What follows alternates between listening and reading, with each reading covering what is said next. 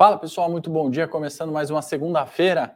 Sou Henrique Osolino, sócio analista da Levante. Para quem não me conhece, seja muito bem-vindo. Você que vê ao vivo, você que está vendo a gravação, considere se inscrever no canal da Levante, curtir esse vídeo, encaminhar para alguém aí que pode se beneficiar das informações que a gente fala na abertura, né? Todos os dias aqui, segunda, quarta e sexta comigo, na terça, Fernando Martim, na quinta, Luiz Nuim, trazendo aí as informações para vocês. Bom dia, Fred, Maria, Rodrigo, Rafael, quem está entrando agora, seja muito bem-vindo, né? Recuperando temperatura aqui em São Paulo, né? Melhorou um pouquinho, não, não fez tanto frio quanto na sexta-feira, né? Mas final de semana por aqui foi mais frio. Vi aí algumas regiões, né? Rio de Janeiro também frio, né? Acho que só o Nordeste que continua naquele clima bom, né? De curtir a semana e o final de semana. Bom, pessoal, essa semana bastante importante né, para a renda variável. A gente está falando de uma recuperação de preços né, no Ibovespa bastante significativa da última semana, que na sexta-feira veio né, com uma realização de lucros, né, aqueles clichês de mercado, né, saída de, de investimentos, outros tantas explicações né, que podem ou não justificar a queda de 2% na última sexta-feira. Né? A gente que gosta de análise técnica, né? Eu particularmente imagino que parte aí dos que estão vendo também entendem como pontos de resistência, né? O 112 a gente comentou nos morning calls ao longo da última semana, né? O topo anterior de bolsa deixado lá em maio, junho, né? Desse ano e aí uma uh, realização realmente, né? Em região de resistência. Pela análise técnica isso é bastante comum. Essa semana eu falo que é importante, né? Porque a gente tem na sexta-feira, um evento chamado né, do Jackson Hole, né, para quem nunca viu ou quem nunca presenciou esse evento, na verdade ele é um palco né, dos grandes das grandes é, direções da política monetária do Fed, né? Isso é sexta-feira, então a expectativa, obviamente, é alta nessa semana com relação a isso, né? A precificação de subida de juros de forma mais intensa ou não, tudo isso que a gente sabe como, né, um único fator macro afeta tanto a economia, a renda variável. No tema, hoje, a gente vai falar muito sobre uh, populismo, né? E o, o que, que o mercado financeiro está olhando para as eleições, quando a gente chegar na pauta Brasil, isso também é extremamente importante, não é só subida de juros, não é só olhar a temporada de resultados, né? Não é só olhar o fundamento, não é só olhar a análise técnica. A gente tem que falar aí da eleição, né? Que agora cada vez mais vai tomar tempo das nossas vidas, né? Olhando seja os debates, né? Hoje começa ali também, acho que tem o Bolsonaro no Jornal Nacional, né? 40 minutos ali de, de enfim, vai ter discurso, campanha, vai ter oposição, vão ter fatos novos sempre surgindo, isso vai trazer volatilidade para o mercado. A gente vai ter que estar tá preparado, obviamente, para uh, enfrentar, né? E, e a forma que eu gosto de olhar isso, né? Geralmente é como uma forma de oportunidade. Né? Isso traz, na verdade, oportunidade para a gente montar posição, proteger posição, ter um ganho ali é, que seja no curto prazo, montar uma posição de longo prazo, equilibrar a parcela de renda fixa e renda variável, né? o momento da volatilidade é importante para isso. Eu tenho feito alguns vídeos né, sobre curto prazo não funciona, na verdade, para chamar atenção e quebrar esse mito. Né? Na realidade, ele funciona desde que você siga e saiba fazer, né, ou entenda alguns conceitos ali, né? Então fizemos, estamos fazendo alguns vídeos, está no meu canal do YouTube. Um deles a gente explicou exatamente o que é volatilidade. No último, né, que foi no ar no sábado, a gente explica como olhar qualquer ativo, né? Um conceito ali de ondas de Elliott, tendência, né? O preço falando, uh, não dá para desconsiderar esse fator quando a gente está falando de investimentos, tá bom? Então, fica o convite para quem quiser assistir o episódio 4 ou a temporada inteira ali. A gente falou sobre volatilidade, vieses comportamentais, né? A mente atrapalhando nossos investimentos, né? Então, tem o vídeo 2, que é o Mindset do Trader. O feedback está bastante positivo. Obrigado para é, pelos elogios, pelas considerações. Tem sorteio lá do colete da Levante, para quem assistir a todos, ó, colete aqui que a gente levou para expert. Uh, e tem também, cada vídeo tem um sorteio ali de uma camiseta, tá bom? A gente vai fazer mais alguns vídeos dessa série. Vamos agora voltar para a nossa pauta aqui, né? A gente tem que falar de o assunto, né, que obviamente está pegando preços de energia na Europa. Né? Eu trouxe aqui o gráfico da Bloomberg falando de carvão e gás natural novamente atingiu máximas. Né? A gente está falando das commodities relacionadas a energias, né? novas máximas no ano. Né? Isso porque tivemos novamente fechamento né, do Nord Stream, aquele gasoduto que leva é, gás da Rússia para a Europa. Uh, a parada foi, né, na verdade, uh, era prevista essa, essa parada para manutenção, vai ficar três dias fechados, mas vem um receio, né? Apesar de ser prevista, né? Nesse cenário de tensão geopolítica, né? Tudo isso que está acontecendo entre Rússia e Ucrânia, a grande questão é: será que fica só três dias? Será que volta algum estresse? Né? O mercado, obviamente, se antecipa, precifica, né? Um estresse maior e aí a gente viu, obviamente, um, subida novamente né, nos preços de energia e, consequentemente, vai afetar a inflação, né? Continua afetando a inflação, por isso que a gente sempre fala aqui no Morning Call, né? Queda da inflação não é ainda tendência. Né? A gente está na tendência de alta da inflação, consequentemente, subida de juros. Uh, lembrando, né, mesmo na reabertura, né, a capacidade ali era de 20% do total né, de, de escoamento no gasoduto. Tá? É, continuando aqui nos gráficos da Bloomberg, antes da gente ir para China, né, trouxe aqui do Bitcoin, né, não sei quem vê aí a sexta cripto, né, com o nosso analista Pedro Luca de criptoativos, né, investimentos alternativos, Bitcoin, né, que está tendo uma semana ruim, né, recuperou preço, se manteve, Ethereum caindo, né, não sou o grande especialista, não entendo muito de criptoativos, mas acho que vale, né, como um, a gente analisar investimentos como um todo, né, e o global é, o mercado global de cripto, né, que é o que está trazendo esse gráfico, né, caindo mais de um trilhão de dólares, né, perdendo market cap. Então, também nos criptoativos, acho que Ethereum piorou, né, em relação ao Bitcoin, Bitcoin pelo menos se mantendo. E aí, estou trazendo aqui, né, aquilo que a gente sempre fala, uh, múltiplo, né, preço-lucro, que a maioria de vocês já conhece, né, pegar o preço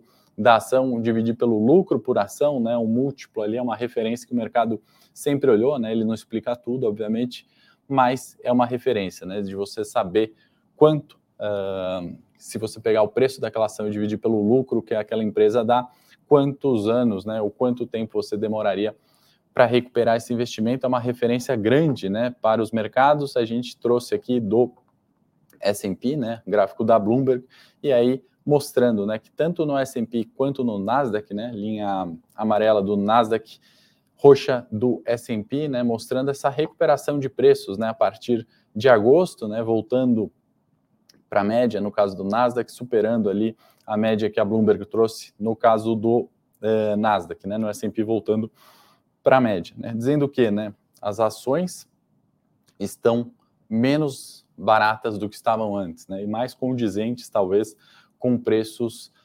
historicamente esperados. Né? Lembrando, em setembro né, a gente tinha uh, Nasdaq na casa dos 30 reais, né? Setembro de 20, né? Junho de 20, a mesma coisa, né? E o S&P a gente estava falando na casa de uh, eh, 24, né? Ou 20 ali em março desse, de 2021, né? Então, na verdade, bolsas lá fora também baratas, né? Não só aqui, uma recuperação de preços trazendo ali um ajuste a hora que a gente olha um múltiplo do S&P. Bom dia, bom dia para quem está chegando, mande aí sua pergunta, fica à vontade.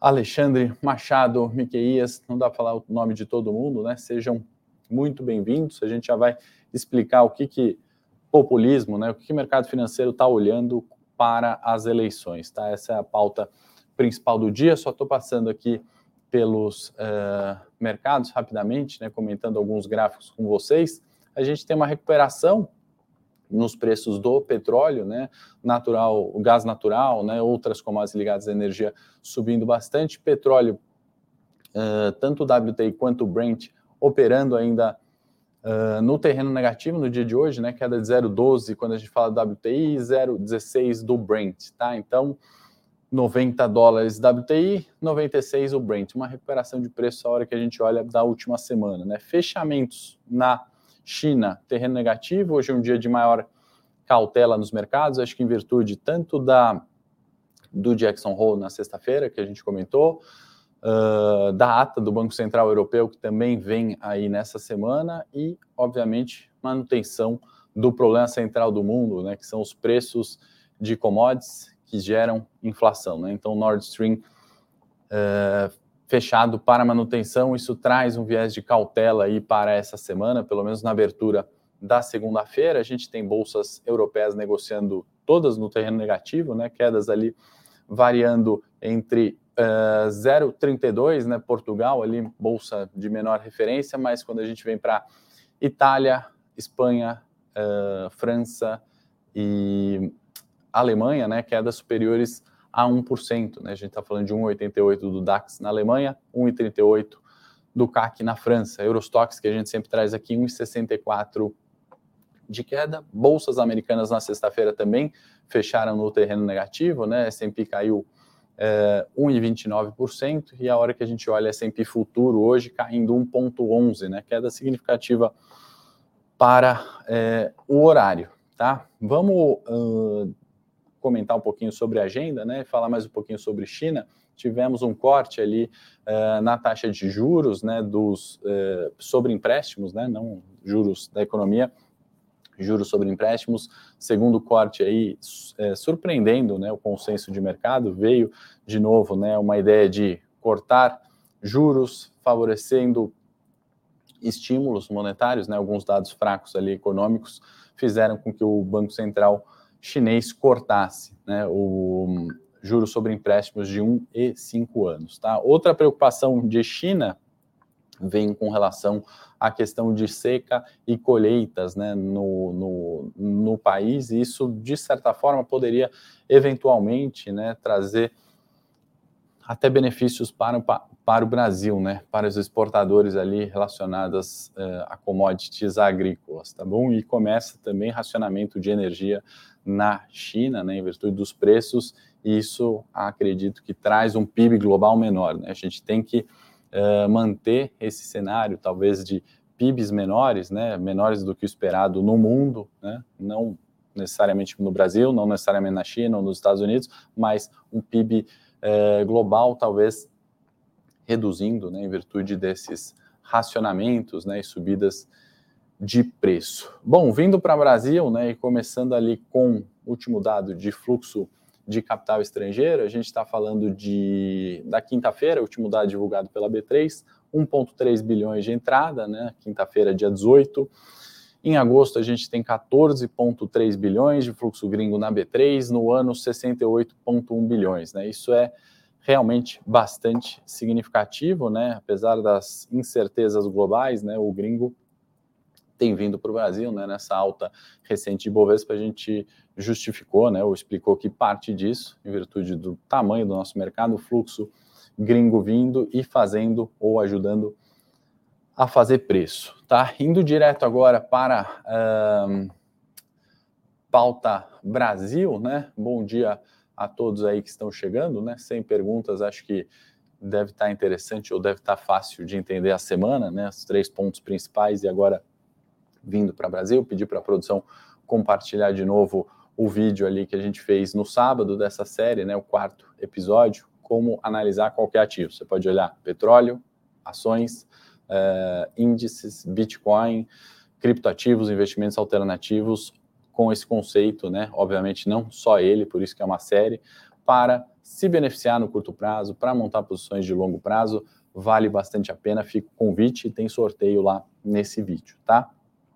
É, bom, é, tivemos né, alguns comentários ali do presidente Bolsonaro, né, voltando um pouco atrás na questão de urnas, né, quem conhece, quem tem acompanhado mais a, a questão política, né, tem visto o Bolsonaro batendo bastante né, na, nas urnas e criticando isso, é, resultado de eleições, né, criticando bastante o sistema eleitoral brasileiro. Né? Isso foi reper, repercutiu, né, obviamente, na oposição, nos próprios é, apoiadores do Bolsonaro e também lá fora. Né? E aí mudanças, né, a hora que a gente está olhando uh, eleição se aproximando, né, talvez pouco mais de 30 pregões, ou nem isso, né, para eleição acontecer, É, e aí, obviamente, isso vai refletindo, né? Alguns candidatos vão mudando e vão ajustando o discurso e tem Bolsonaro acho que tem se beneficiado disso, né? Ele tem um,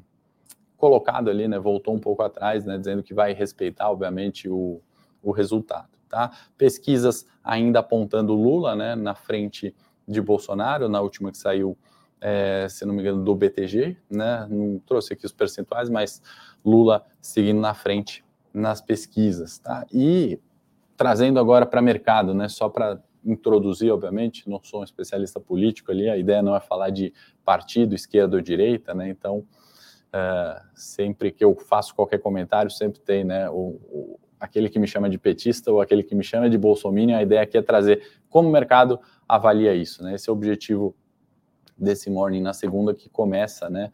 Cada vez mais colocar um, cenário eleitoral e volatilidade decorrente disso para os nossos investimentos, tá? Então, é, o mercado, o que, que, ele tem medo é de um populismo que não vai respeitar uh, critérios, né, de responsabilidade fiscal, da nossa âncora fiscal. Aliás, vale falar esse conceito, talvez nem todo mundo é, conheça, né, do tripé macroeconômico, né, que são aliás, primeiro a âncora fiscal, né, que eu disse, são na verdade ações, né, ou são é, regras que vão é, permitir né, que a gente tenha uma direção correta das contas públicas, né, uma votação ali, né, ou um, uma determinação que a gente entenda que respeitando aquela âncora fiscal, as contas públicas seguem um caminho de sustentabilidade, né? Então é isso que o mercado vai avaliar independente do partido, tá? E aí quando a gente fala uh, da história recente, né, a esquerda acabou não respeitando essa âncora fiscal, teve um reflexo, né, principalmente no governo Dilma, né, não no governo Lula 1 e 2 ali, onde as commodities também ajustaram, outras questões também foram muito menos né, pautadas é, no populismo. Né? Então a gente tem essa preocupação no mercado financeiro. Né? Primeiro ponto, respeito da âncora fiscal. É isso que vai fazer a nossa bolsa, a nossa economia girar e funcionar. Tá? Esse é um, um ponto onde o mercado vai avaliar a eleição, independente do partido. Tá? Quando a gente fala daquele conceito né, do tripé macroeconômico, a gente está falando de respeito a câmbio, câmbio flutuante, né, meta de inflação uh, e meta fiscal. Né? São esses os três pontos né, que parecem hoje uma obviedade, né, você respeitar, você ter um câmbio flutuante, né, a lei da oferta e da demanda uh, determinando o nosso câmbio, né, você ter é, um, uma meta de inflação que é determinada uh, pelo governo, né, quando a gente tem o Conselho Monetário Nacional determinando a meta de inflação e aí a taxa de juros né, subindo ou descendo para respeitar essa meta de inflação, o segundo pilar desse tripé, e o terceiro, que é a meta fiscal. Né, a gente tem que ter, uh, atualmente temos, na verdade, o teto de gastos. Né, ele trava o crescimento por um lado, por outro, ele traz uh, a meta fiscal. Então, quando a gente está falando de tripé macroeconômico, a gente está falando de uma economia que funciona.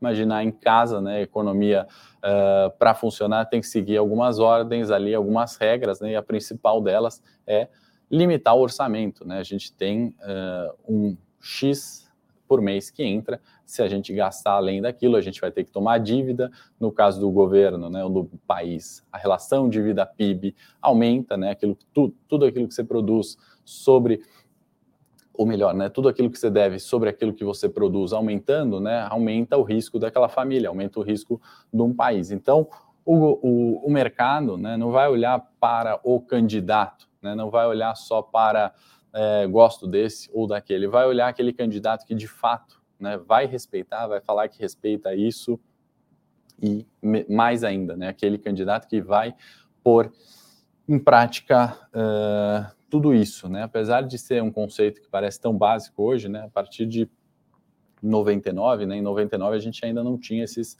regimes, né, tão claros, obviamente vindo ali, né, de, de pouco tempo né, de real, né, de estabilidade da moeda, mas eram alguns conceitos diferentes. Né? Então, atualmente, a gente segue e deve seguir, né, e o mercado vai avaliar para a gente ter uma bolsa subindo ou caindo, é isso que vai importar, independente do candidato. Tá? É, ainda aqui em Brasil, né, quando a gente vai falar de, do que está acontecendo, positivo e negativo também nessa alta de bolsa. A gente tem o CAGED, né, que eu acho que isso é favorável para o governo, atual criação de empregos no cenário ali de retomada, né, o pós-corona, ou nem tanta retomada assim, mais recessão, mais criação de 250 mil vagas é o esperado para julho, né, um pouco menor daquilo que vem em junho, 277. É, volatilidade no curto prazo, né? Vão começar ali uh, os pedidos né, de inegibilidade de candidaturas, né? Seja da direita, da esquerda, do PT, do PDT, do, do enfim, de todos os partidos ali que vão concorrer né, uh, à eleição, uh, isso vai, obviamente, trazer volatilidade, seja ela positiva ou negativa, tá? Então tem sempre aqueles pedidos, não vamos se alarmar, né? Ah, inegibilidade ali, pedido de uh, inegibilidade na, na campanha do Lula, pedido de inegibilidade na campanha do Bolsonaro, isso pouco importa, na verdade, né? Sempre, uh, historicamente, tem, muitos deles acabam não sendo realmente concretizados, tá? Mas vale atenção nisso. Uh, vale destacar também né, um custo do ICMS, né? Essa isenção de ICMS, né, que por um lado traz benefícios, né, tira a capacidade também do governo poder gastar mais, né? Então, assim, põe em xeque uh, qualquer medida populista, né? Abre-se mão de uma arrecadação para incentivar uh, ou para conter inflação ou para incentivar a economia, mas aí o governo acaba tendo menos dinheiro para gastar. Então, o importante de tudo isso é avaliar o discurso, né, isento ali de muito viés político, né? Vamos olhar os fatos, vamos olhar mais do ponto de vista, ou melhor, o mercado olha mais do ponto de vista de conta, né? Ah, cedeu ICMS aqui, isso é bom. Ah, mas ele tem menos dinheiro para gastar agora uh, e estão colocando em xeque o teste de gastos. Né? Então, vamos avaliar mais de um, ponto de vista de balanço de empresa, né? O governo como ativo, passivo uh, e aí investimentos, né? Onde que vai destinar os recursos, arrecadação, como é que uh, faz isso de uma forma sustentável, acho que é o que o mercado vai olhar daqui para frente, tá bom? É, o Hamilton está falando, né, enquanto existir reeleição, qualquer presidente que está lá vai fazer algo populista para se reeleger, né? Acho que a gente também não precisa ser é, inocente, né, e achar que não, né, falar que temos ali, né, o, o presidente ou vamos ter um dia o presidente é, o mais ético possível, né? Acho que o Japão, que é um sinônimo de, de ética, né? Ou tem aquele, é, aquela, como me fugiu a palavra, né? Quando a gente tem uma, a impressão, né, de, de ser um povo ético, né? A gente tem escândalos de corrupção lá, né? A gente tem renúncias, tem isso. Então, é, eu concordo aí com a Milton, né? A gente tem que olhar, obviamente, de uma forma isenta, de uma forma ali é, bastante pragmática e realista dos fatos. Né? Então, não é só o populismo ali que vai fazer a gente ter retornos ou não na bolsa, né? Ter os investimentos melhor ou não. A gente tem que fazer os nossos investimentos, alocar nossas carteiras, determinar onde a gente poupa, quando a gente poupa e como a gente investe, né? Independente do candidato, né? Independente do presidente, independente do cenário. Né? Essa é o, o, o princípio 1, tá? Então, acho que o vídeo do, do canal ali, do, da, o quarto episódio da série, vem bem a calhar, porque a gente é, acaba falando é, disso, né? Como olhar qualquer ativo, independente do cenário, é um conceito que perdura ali, né? Não sou eu que estou falando, trouxe de... É, do Ralph Elliott, né, em 1930, mais ou menos, que ele falou sobre isso.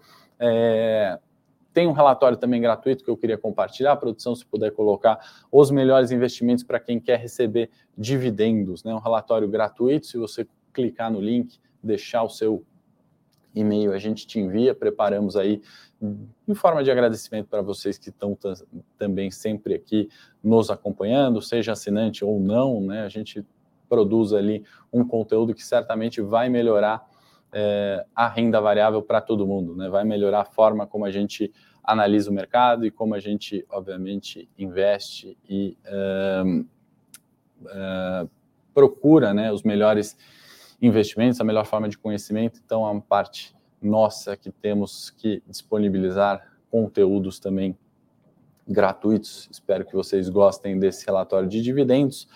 É, que mais? Vamos para o gráfico de Ibovespa aqui. Deixa eu ver se eu esqueci alguma coisa da pauta, né? A hora que a gente estiver tá falando do índice Ibovespa, justamente esse candle, né, de realização, né, de lucros, a, o famoso clichê do mercado, né, onde a bolsa caiu 2% na sexta-feira, respeitando aquele nível de resistência do 112, né? Então a gente não pode descartar esse nível aqui, né, como um suporte relevante, né, e aí eu não estou dizendo, poxa, a bolsa não cai abaixo do 112, não é isso, né, o mais uh, importante é aquele suporte, né, dos 107, 108 mil pontos, a média de 200, na realidade subindo, né, para 108, falo do 107 porque ele foi um ponto extremamente importante aqui no ano, né, de 21 e também no finalzinho de 2022, então um ponto relevante, né, acho que não tem não podemos falar que a bolsa é cara, 107 mil pontos, vale a gente se atentar como ponto de suporte. E aí a resistência imediata né, ficou